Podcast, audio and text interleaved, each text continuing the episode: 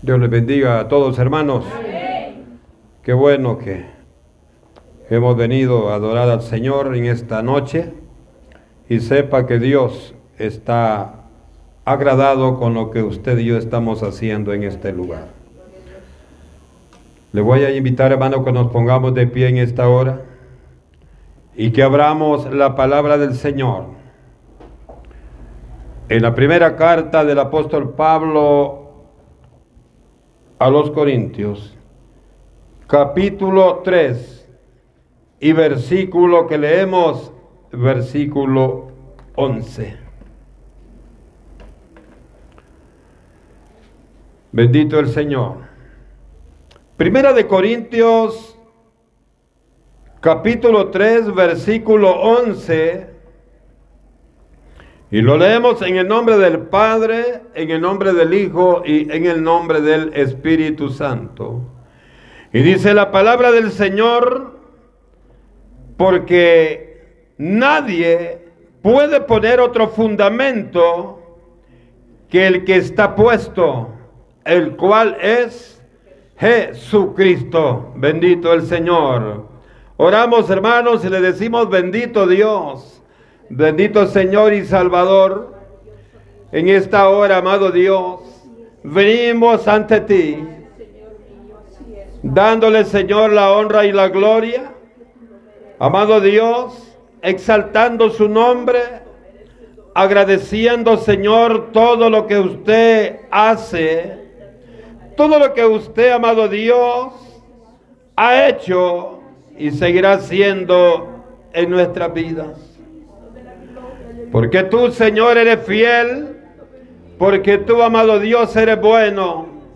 Por lo tanto, de usted pedimos, de usted pedimos la santa unción. Señor, ayúdenos, ayúdenos a hacer su voluntad. Padre, instruyanos a través de tu palabra y prepárenos siempre para honrarlo con nuestro testimonio, Señor.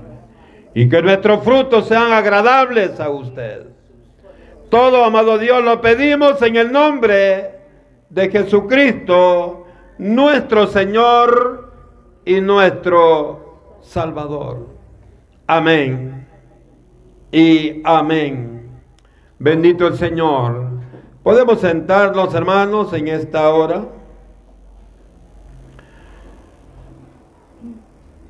La palabra siempre, hermano, tiene propósitos.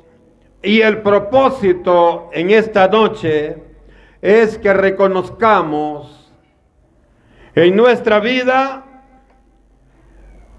el único fundamento que Dios nos presenta en su palabra.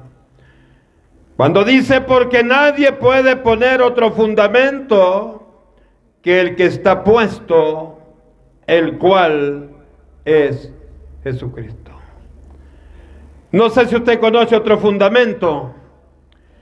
La verdad, hermano, que los hombres tienen fundamentos diferentes, pero la iglesia del Señor tenemos una bendición grande y es de conocer el único fundamento instituido por nuestro Dios. Y sabe hermano, ¿por qué es que Dios presenta esta porción? Lo hace con el propósito de que usted y yo no nos perdamos, no nos extraviemos del camino perfecto en el cual Dios quiere que caminemos. Durante todo el tiempo, mi amado hermano, que estemos en esta tierra, Dios quiere que caminemos, Dios quiere que tengamos una base sólida, un fundamento que al final nos daremos cuenta que estuvimos siempre en el camino correcto, que estuvimos siempre buscando la verdad en el lugar idóneo en el lugar adecuado. Ahora, ¿por qué, hermano? ¿Por qué Jesús viene hablándonos a través de la persona de Pablo en esta carta. Es hermano porque el mundo, y cuando digo el mundo hermano me refiero a toda esa cantidad de hombres y mujeres, siempre ha buscado un fundamento, pero un fundamento que esté de acuerdo a su sistema de vida. Un fundamento, mi amado hermano, que satisfaga su necesidad. Y no estoy hablando espiritual, hermano, sino necesidad carnal. El mundo no busca de Dios, el mundo no quiere de Dios. El mundo, hermano, ve el Evangelio como algo que no tiene importancia. No le da el valor que usted y yo le damos. Yo sé que la iglesia le damos un valor especial a la palabra de Dios. Yo sé que la iglesia del Señor reconoce ese precio, hermano, y ese valor. ¿Sabe por qué Jesucristo pone interés en enseñarnos esta verdad? Es porque los hombres tienen fundamentos diferentes. Por ejemplo, si vemos el Evangelio de Lucas, allá en el capítulo 6, hermano, aquí encontramos fundamentos diferentes a lo que Dios nos está hablando en esta hora. Y es, hermano, que el hombre quiere llamar siempre a Dios Señor, pero a su conveniencia. Por eso, mi amado hermano, la palabra de Dios en Lucas 6:46, el Señor nos dice, ¿por qué me llamáis Señor, Señor, y no haces lo que yo te digo? Oiga, este es un fundamento.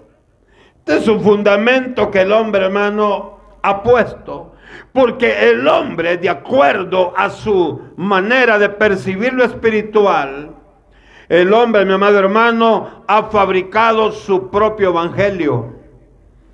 Le digo su propio evangelio porque él cree, él piensa que su sistema de vida o la manera de vida que él lleva es agradable a los ojos de Dios.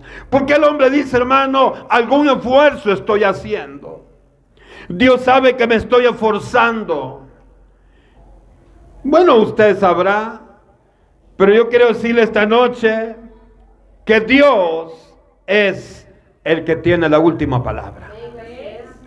Y al final de todo, hermano, no es lo que usted y yo pensemos, sino lo que Dios dice y lo que Dios nos ha venido hablando siempre a través de la verdad. Y lamentablemente hay dos caminos. Hay un camino, hermano, de bendición. Este camino de bendición es para todo aquel que cree en Jesús como su Salvador y que se esfuerza, oiga bien, que se esfuerza por vivir una vida obedeciendo su palabra.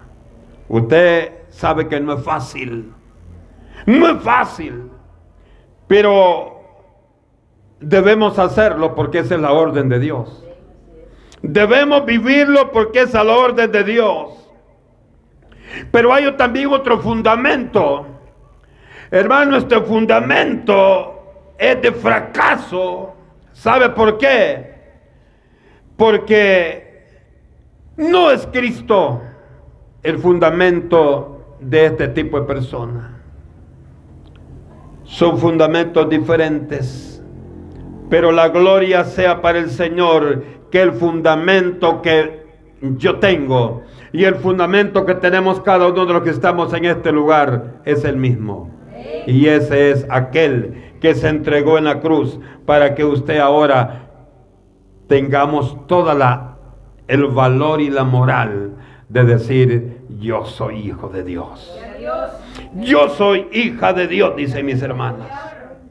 Oiga, esto es importante. Es importante que usted y yo obedezcamos a la palabra de Dios. Quizá podemos decir, hermano, ¿por qué es importante que la iglesia nos estemos sujetos y que la iglesia le obedezca a Dios? Bueno, yo le digo por qué. Porque de esta manera la obediencia, la obediencia a la palabra de Dios es la única garantía, es la única garantía de nuestra fe en Jesucristo. es la única garantía. Si usted y yo le obedecemos a Dios, la salvación está garantizada. Y pase lo que pase, venga lo que venga, suceda lo que suceda. Hermanos, miremos cualquier situación difícil o toque nuestra vida, cualquier situación difícil, como nuestra base está fundamentada en un fundamento sólido, está fundamentado en la roca que es Jesucristo. Mi amado hermano, tal vez nos va a mover, pero no nos va a sacar del camino. Y ese es el reto grande, hermano, de Dios para nosotros. Es frecuente en nuestro medio, es frecuente, amado hermano, en nuestro alrededor, encontrar personas que se contradicen con lo que dicen y con lo que hacen. Y ese hermano, usted está muy consciente de eso. Y aquí, hermano, lamentablemente estamos involucrados la iglesia del Señor. Aquí está involucrada la iglesia del Señor. Nuestros labios dicen una cosa, pero nuestras acciones dicen otra cosa. Y aquí, hermanos, están todas las edades. Porque los retos, hermanos, los retos son para todo el mundo. ¿Sabe, hermano? Cuando vivimos de esa manera, nuestra vida se convierte en una vida religiosa, no de un verdadero cristiano, porque la palabra de Dios no, no nos engaña. Cuando vivimos así, nos estamos engañando nosotros mismos. Porque no se está engañando otro, no que nosotros. Porque somos nosotros, hermanos, los que estamos viviendo de esa manera, pero nuestros labios dicen lo diferente. Lamentablemente la palabra del Señor dice que un árbol bueno no puede dar malos frutos. Y un árbol malo no puede dar buenos frutos. Por lo tanto, hermano, entendemos y creemos que usted y yo, como parte de la iglesia, de Jesucristo, tenemos que dar frutos buenos. Como dice la palabra, frutos dignos de arrepentimiento. Ahora, mi hermano, preguntémonos, así personalmente, cada uno de nosotros, preguntémonos a nuestro interior, ¿estaremos viviendo de la manera como Dios quiere que vivamos? Muchas veces, hermano, lamentablemente no podemos decir, y no podemos estar seguros. Ahora digo esto, hermano, para aquel que no está glorificando al Señor. Pero yo sé que usted y yo, hermano, estamos seguros que estamos obedeciéndole al Señor. ¿Cuándo le está obedeciendo al Señor usted? Dice, hermanos, allá un versículo importante, allá en la carta de Santiago, capítulo 1, versículo 22, hay un versículo que usted y yo lo conocemos de memoria. Dice, pero ser hacedores de la palabra y no tan solamente oidores, engañándoos a vosotros mismos. Mire la importancia, hermano. Mire la importancia de ser hacedores de la palabra y no tan solamente oidores. Porque dice Santiago que el que solo oye, pero no lo vive, se está engañando a él mismo, dice Santiago se está engañando a él mismo. Ahora, hermano, tal vez usted podrá estar pensando, hermano, pero ¿quién está haciendo las cosas como Dios quiere? Eh, ¿Quién estará haciendo las cosas perfectas? Yo le digo, de nada nos serviría saber quién está haciendo las cosas perfectas. Porque el reto es para usted y para mí. El llamado es para nosotros, una forma personal. Porque yo le pregunto, ¿nos servirá a nosotros? Hablando en lo personal, ¿me servirá a mí que mi hermano Luis esté viviendo recto ante los ojos de Dios? ¿Me servirá para mi salvación? No. Bueno, me va a servir quizás para motivarme, pero realmente para mi salvación no, no, no, no me sirve. Entonces, ¿por qué? Porque el reto de Dios es para que cada uno de nosotros hagamos las cosas bien para que al final nosotros mismos saquemos provecho de esa vida, de ese esfuerzo que Dios nos está pidiendo.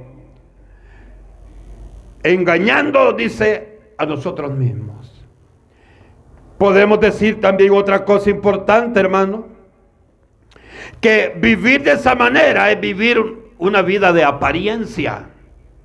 Una vida, hermano, de apariencia, y yo no me equivoco. Muchas veces, hermano, muchas veces usted y hemos oído esta frase, eh, yo quisiera ser como el hermanito tal, dice. Yo quisiera ser como la hermanita tal. Se le nota que está viviendo bien con Dios. Y si eso es cierto, hermano, qué maravilloso. Pero si eso es apariencia, es peligroso. Ahora, hermano, ¿por qué bueno esto? Porque aquí Dios esta noche nos está tocando y nos está diciendo cómo estás viviendo tú. ¿Cómo estás viviendo tú? ¿Cuál es el fundamento que tú tienes? ¿Cuál es la base que tú tienes en tu vida para estar seguro cómo estás con el Señor. Usted y yo, hermano, vemos las cosas y muchas veces las creemos, aunque no sea. Cuando estamos, hermano, aquí en el púlpito, vemos, hermano, muchos hermanos, muchas hermanas, bien atentos a la palabra. Y, y qué bueno por eso, hermano. Y cuando usted las dice amén, Amén, dicen, gloria a Dios, ¿verdad? El problema es que no cambian su sistema de vida. Muchas veces aquí, hermanos, también, pero afuera son zorras. Que se oye feo eso, ¿verdad? Pero la Biblia habla, de, una, de las zorras. Y ahí búsquenla en su casa, ponenle la Biblia, zorra, y se va a dar cuenta que habla de zorras. Y zorra, hermanos, aquella que, que según ella está viviendo bien. Aprovecha las cosas que no debería aprovechar. Y también zorros, hermano. Hay zorros también. Zorros viejos, zorros jóvenes. Y ahí tenemos que cuidarnos nosotros. Hermano, porque las cosas de Dios no son para jugar. Las cosas de Dios, hermano, son para vivirlas. Y para vivirlas, mi amado hermano, y para sacarles provecho, un provecho que sea factible para mi vida. Porque yo quiero decir esta noche, ¿de qué le serviría a los amigos que nos escuchan allá afuera? a los hermanos y amigos que nos ven a través de las redes sociales y a usted y a mí que estamos aquí en casa, ¿de qué nos serviría? Que digamos que buena la palabra, que Dios es fiel, que Dios es puntual, pero usted y yo seguimos siendo infieles e impuntuales con la palabra. De nada nos serviría. Partimos de esta tierra y nosotros decimos que hermano, buen hermano, y en la, vela cantamos con un gran ahínco, hermano, y felices, que el hermano esté en el cielo y cuando esté en otra parte, hermano. Porque Dios sí no puede ser burlado. Dios no puede ser engañado, hermano, por nadie de nosotros. El problema, hermano, no cambiamos nuestro modelo de vida. No cambiamos nuestro modelo de vida. Muchas veces decimos, yo reconozco y yo sé que le he fallado a Dios, pero no quiere cambiar.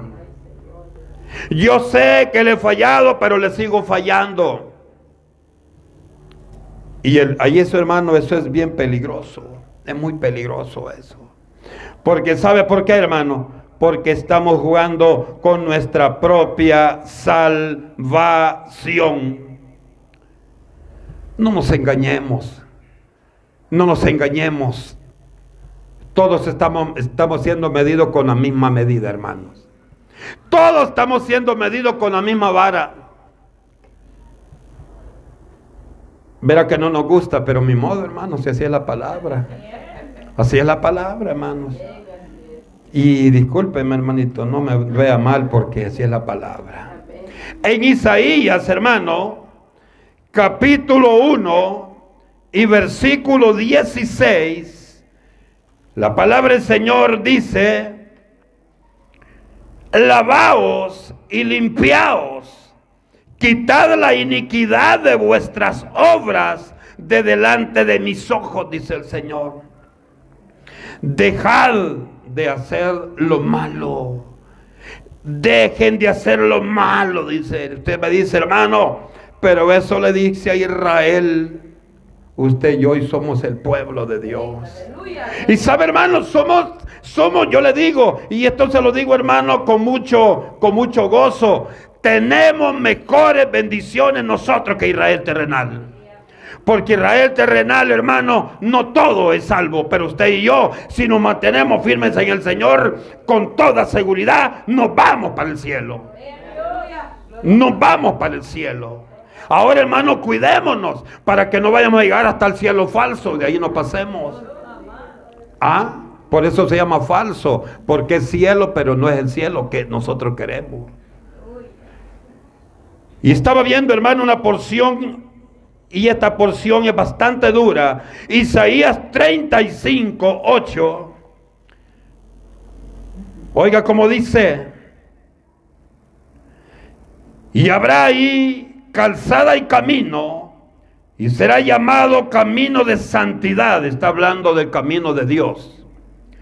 No pasará inmundo por él, sino que él mismo estará con ellos.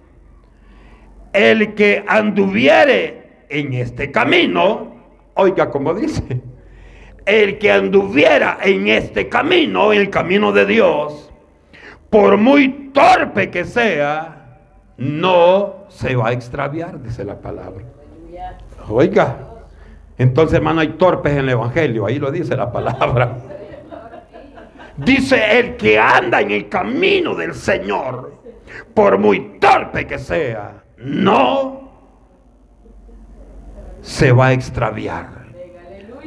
Ah, hermano, qué lindo esto. Entonces, aquí sí hay que ser torpe, hermano, pero en el Señor y no salirse, hermano. Porque si usted dice, yo soy vivo, yo no soy torpe, esos vivos, hermano, van a perder la vida.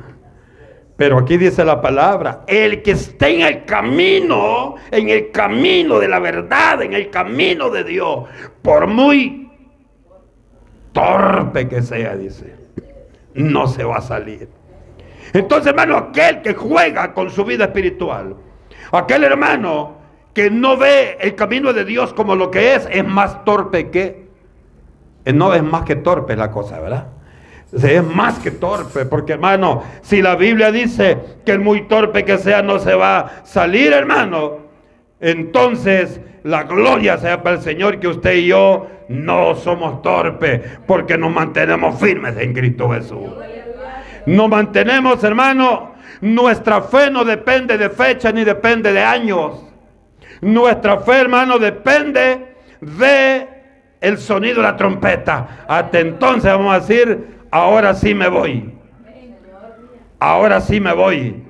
Bendito el Señor, pero con Cristo, ¿verdad? Hermanos, estamos bien fundamentados nosotros. Estamos bien fundamentados en primera de Tesalonicense, mi amado hermano. Quiero leer una porción en el capítulo 4 y versículo 7, donde dice la palabra, pues no nos ha llamado Dios a inmundicia, sino a santificación. Si hermano, Dios nos ha llamado a mis hermanas para que sean santas. A mis hermanos y a mí, por supuesto, que seamos santos. Hermano, pero, ¿y, y, cree usted que es posible? Dice, no, pero los santos son los, los ídolos del catolicismo, eso no son santos, o son pedazos de madera. Y no pecan porque son pedazos de madera, no son nada, eso no pecan. Pero usted y yo sí, hermano. Tenemos que cuidarnos. Porque la santidad significa, mi amado hermano, caminar con delicadeza, con cuidado, con respeto ante los ojos de Dios. Eso, mi amado hermano, eso es santidad. Por eso Jesús, hermano, les dijo esta palabra bien importante. ¿Por qué me llamáis Señor, Señor y no haces lo que yo digo? Ahora le pregunto, ¿Jesús es nuestro Señor? ¿Y por qué no hacemos lo que Dios nos dice que hagamos? ¿Por qué no hacemos, hermano? Yo quiero decirle que antes de cerrar el canon del Antiguo Testamento, el Señor dejó siempre el mismo reclamo. Si usted ve en Malaquías, hermano, hay un reclamo, capítulo 1 y versículo 6. Malaquías es el último libro del Antiguo Testamento. Y ahí, hermano, hay un reclamo bien fuerte que Dios les hace. ¿Y sabe por qué? Hermano, porque él, también los del Antiguo Testamento y usted y yo tenemos un alma que salvar. Y a Dios le interesa el alma suya y mi alma. Dice hermanos en Malaquías capítulo 1 versículo 6. Les dijo el Señor, el Hijo honra al Padre y el siervo a su Señor. Sí, pues soy yo Padre, ¿dónde está mi honra? Y si soy tu Señor, ¿dónde está mi temor? Dice Jehová de los ejércitos. Vosotros, a vosotros, oh sacerdotes, que menospreciáis mi nombre y decís, ¿en qué hemos, hemos menospreciado tu nombre? Y eso nos pasa a nosotros, hermano. Hermano, ¿no cree usted que debería mejorar, hermano? Fíjese que hay unas cuestiones que, que usted sabe, hermano, usted está más consciente que yo de que no están bien. Y si yo se lo digo, hermano, porque lo amo en el Señor. Y usted ya se fijó cómo está. Oh, ¿Y qué le importa? Pues mi vida, pues. No se preocupe, hermano, si me voy para el infierno voy a ser yo. Usted fuerza después de para el cielo. Mire qué consejo más sabio. Al decirle, hermano, amén, siervo. Si usted sabe que aquello es cierto. Y si no le dice, hermano, no es el Espíritu Santo quien ha revelado lo que me está diciendo. Porque no es cierto. Pero si es cierto, hermano, hay que tener esa humildad de decirle, hermano, ayúdeme a orarle al Señor. Ayúdeme a orarle para que Dios no me deje de dar ese galardón que yo necesito en Cristo Jesús. Pero no es fácil, hermano. ¿Sabe por qué no es fácil? No es fácil, hermano, porque a usted y a mí nos cuesta, porque la humildad es algo que, que no es fácil tenerlo, hermano. Pero yo pienso que a usted y a mí, hermano, no puede decir no es fácil. Tenemos que forzarnos porque queremos irnos con Cristo Jesús. Queremos irnos con Cristo Jesús. Primera Corintios, hermano, 16, 22. Primera Corintios 16, 22. Hay algo, hermano, importante que yo quiero leerlo también. Primera Corintios capítulo 16 y versículo 22. Lo leo y oiga lo que dice la palabra del Señor. 16, 22. Bendito Jesús. Dice hermanos la Biblia, el que no amare al Señor Jesucristo sea anatema. Dice, ay, qué terrible esto. Estos versículos casi no los leemos, hermano. ¿Verdad? Casi no lo leemos porque decimos, no hermano, pobrecitos los hermanos. Pobrecitos todos nosotros si no nos esforzamos, hermano. La palabra, la palabra. Oiga como dice, otra vez leámoslo despacio para que lo podamos digerir bien. El que no amare al Señor Jesucristo sea anatema. Y usted sabe que es anatema, ¿verdad? Oiga, qué terrible. O sea, hermano, que si usted y yo no obedecemos a Dios es porque no lo amamos. Y dice la palabra que el que no ama a Jesucristo sea maldito. Qué terrible, hermano. Así es que, no, hermano, esforcémonos para que no caigamos con esta maldición nosotros, hermano. Porque esto es duro. Esto es duro. Lo que nosotros queremos oír siempre, hermano, que Dios es amor, que Dios es maravilloso, que Dios es inmutable, que Dios no cambia. No, pero aquí la palabra nos está diciendo, hermano, que Dios sí puede cambiar. Y, y va a cambiar, hermano, porque nosotros así lo permitimos con nuestro testimonio. Isaías 29, 13 dice, hermano, la palabra Dice pues el Señor, porque este pueblo se acerca a mí con su boca y con sus labios me honra, pero su corazón está lejos de mí y su temor de mí no es más que un mandamiento de hombre que les ha sido enseñado.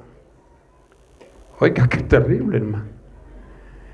Entonces lo que Dios nos dice a través de esta palabra es, hijas, hijos de la roca, hijos de su mamá y su papá, hijos míos, yo quiero que entiendan el mensaje. Y vos que estás hablando tenés que entenderlo mejor, me dice el Señor. Amén. Porque dice la palabra, predicador, predícate a ti mismo. Pero si yo le predico, hermano, y yo sigo lo mismo, ¿de qué va a servir? Y le voy a servir a usted. ¿De qué? De puente para que usted se vaya con el Señor. Y, dice hermano, dice Pablo una palabra bonita, dice, no vaya a ser que siendo heraldo para otro yo mismo venga a ser eliminado. Así es que no, hermano. Quiero decirle esta noche, yo me voy a rebuscar, rebúsquese usted también. Porque todos queremos ganar, hermano, el, el premio, el premio del Señor. Fíjese que había una casta en el tiempo de Jesús que se llamaba los fariseos. Ellos, hermanos, creían que eran los santos, los santos que nadie podía compararse con ellos. Pero había algo en su corazón que el Señor se lo rechazó. Allá, hermanos, en, en el Evangelio de Juan, capítulo 8, versículo 39 al 40, Oiga cómo les dice el Señor, bien bonito les habla. Les dice, respondieron y le dijeron, nuestro padre es Abraham. Jesús les dijo, si fuese hijo de Abraham, las obras de Abraham harían. Pero ahora procuran matarme a mí. Esto no lo hizo Abraham, porque Abraham conocía quién era Jesús. Y nunca, hermano, en el corazón de Abraham se hubiera cruzado la idea de querer matar a Jesús. ¿Por qué? Por dos cosas. La primera, que sabe que a Jesús nadie lo puede, nadie lo puede matar. ¿O alguien podrá matar a Jesús? Y en la cruz, hermano, esa fue otra cosa. Esa fue otra cosa. Pero ahí no, no murió Jesús. ¿Y quién fue que resucitó al tercer día? Pues? Hermano, Él hizo eso para que de esa manera usted y yo fuéramos limpios de toda maldición, limpios de todo pecado. Ahora, hermano, Él nos limpió con su muerte. Ahora depende de usted de mí que esa, esa bendición se mantenga latente, tal y como Él nos la entregó. ¿Sabe, hermano? Lo que estaban haciendo los fariseos, eso se llamaba hipocresía. Porque ellos hermanos decían que eran los santos, los santos como no habían otros. Pero Jesús les dijo, mentirosos. Ustedes no son santos. Si fueran santos no me quisieran matar a mí. Ahora, hermano, si usted y yo somos santos, ¿qué debemos hacer? Debemos, hermano, obedecer el nombre de Jesucristo. Y, hermano, y vivir para la gloria de Dios. Vivir para la gloria de Dios. Quiero, hermano, que veamos el versículo 47 y 48 del que estamos viendo de Lucas capítulo 6. Esto es importante para ver los dos fundamentos que el hombre tiene, a dónde el hombre está parado. Y por eso, hermano, cuando vienen los momentos difíciles, el hombre muchas veces fracasa. Muchas veces fracasa. Dice, hermano, versículos 47 y 48 de Lucas capítulo 6. Dice, todo aquel que viene a mí y oye mis palabras y las hace, os indicaré a quién es semejante. Semejantes al hombre que edificó su casa, cavó y ahondó y puso fundamento sobre la roca. Y cuando vino la inundación, el río dio con gran ímpetu contra aquella casa, pero no la pudo mover porque estaba fundada sobre la roca. No está hablando de una casa, está hablando de usted y de mí. Porque usted y yo, hermanos, somos una edificación espiritual. Usted y yo somos templo. Ahora pregunto, ¿qué templo se cree usted? ¿De bajareque? ¿De zacate? ¿De adobe? ¿O de ladrillo? Ah. Ahora, ¿dónde nos damos cuenta, hermano, de qué material estamos hechos? Cuando vienen los problemas. Al lugar de buscar a Dios comenzamos a llorar nuestro fundamento no está bien, bien ubicado, hermano. Pero en el 49 nos menciona a usted y a mí. Y dice, hermano, más el que oyó y no hizo, semejantes al hombre que edificó su casa sobre tierra sin fundamento. Aquí está hablando, hermano, de quién? De aquellos hombres que fracasaron. Ahora usted me dijo, usted pensó, se equivocó el hermano. Es que me refiero a aquellos que están en la iglesia, pero que su fundamento no está en Cristo. ¿Y cree usted que hay hermano en la iglesia? Sí, hermano. Sí, hay. Y es una mala noticia, ¿verdad? Pero, hermano, ahora el llamado de Dios es, nos habla de dos fundamentos. El que tiene mano su fundamento, como dijo Pablo en la porción que leímos al principio, dice que no hay otro fundamento sino solamente uno, y ese es Jesucristo. Entonces, si usted y yo estamos fundamentados en Jesucristo, que es la roca, vendrán, no, quiero decir, hermano, no le va a venir problemas, claro que le va a venir problemas. Y, y quizás pienso que más problemas que los del mundo. Pero aquí, hermano, hay una cosa. Los del mundo no tienen la coraza que usted y yo tenemos. Pues hermano, muchas veces, por muy duro que venga el huracán, le pongan nombre como le pongan, le pongan uno, dos, tres, cuatro, hermano, o le pongan tormenta tropical como le pongan, no nos van a mover. No nos van a mover. ¿Por qué? Porque ya lo leímos en el 35.8 de Isaías. Porque si estamos fundamentados en la roca, por muy torpe que seamos, no nos vamos a salir. Grabémonos este versículo que está interesante, hermano. Muy bonito este versículo, hermano. Y sabe, Apocalipsis 3:5 dice algo, hermano, maravilloso. Y eso, hermano, eso que nos dé a nosotros, que nos dé gozo también. Apocalipsis capítulo 3 y versículo 5. Y es, hermano, ya para ir eh, terminando, porque el tiempo eh, ya lo tengo bien corto. Pero dice, hermanos, la palabra en Apocalipsis capítulo 3, versículo 5. Oiga, el que venciere será vestido de vestiduras blancas. Oiga, habrá coronado la santidad. Y no borraré su nombre del libro de la vida y confesaré, dice Jesús, su nombre delante de mi Padre y delante de sus ángeles. O sea, hermano, el Señor dice, yo soy su abogado, hijos. Yo voy y me comprometo a vestirlos de blanco. Me comprometo a que su nombre nadie lo borre del libro de la vida. ¿Y por qué Jesús puede hacer eso? Porque Él nos compró. Él nos compró a precio de sangre. Ahora,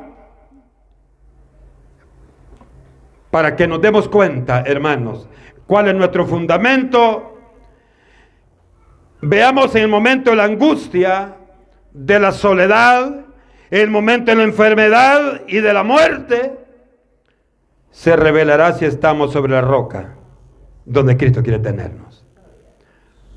Porque usted dice, yo sé que estoy mal, hablando de enfermedades, no estoy hablando espiritualmente. Pero si el Señor, al Señor le place, yo voy a levantarme de esta condición.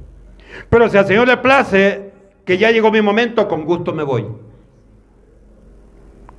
Maravilloso. Pero cuando no estamos fundamentados en la roca, hermano, decimos, hermano, ore que yo no me quiero morir.